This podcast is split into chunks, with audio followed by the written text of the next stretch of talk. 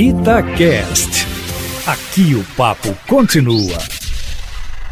Pode até ser que a morte do senador Major Olímpio, aos 58 anos, tenha essa varinha de condão e possa forçar o senador Rodrigo Pacheco, presidente do Senado, eh, a que instale a CPI, que o próprio Major Olímpio pedia quando frequentou a última sessão da casa. Esse discurso, aliás, está sendo usado pelos defensores da CPI para que Rodrigo Pacheco instale a comissão parlamentar de inquérito, que, aliás, vem recusando, viu?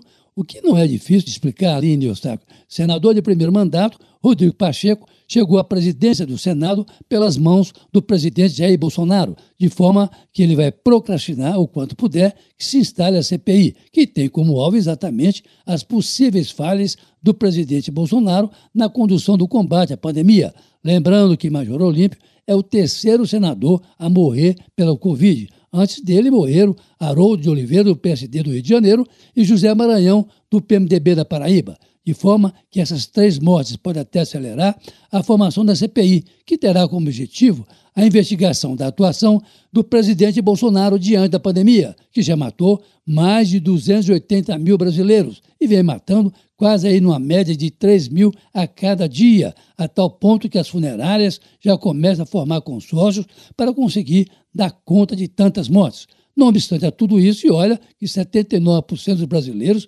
ouvidos pelo Datafolha dizem que a pandemia está fora de controle e 55% deles eh, declaram que têm muito medo de pegar a doença.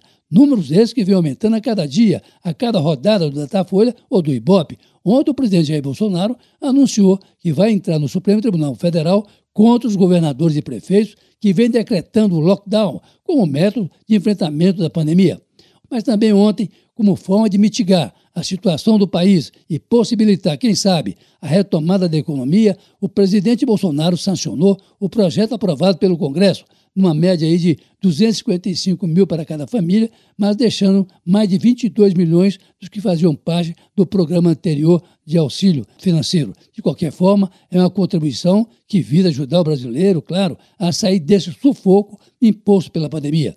Em Minas, o governo do estado estuda aí algo semelhante, muito parecido, sobretudo no que diz respeito ao consumo de energia elétrica e de água, Aline e Eustáquio. Carlos Lindenberg, para a Rádio Itatiaia.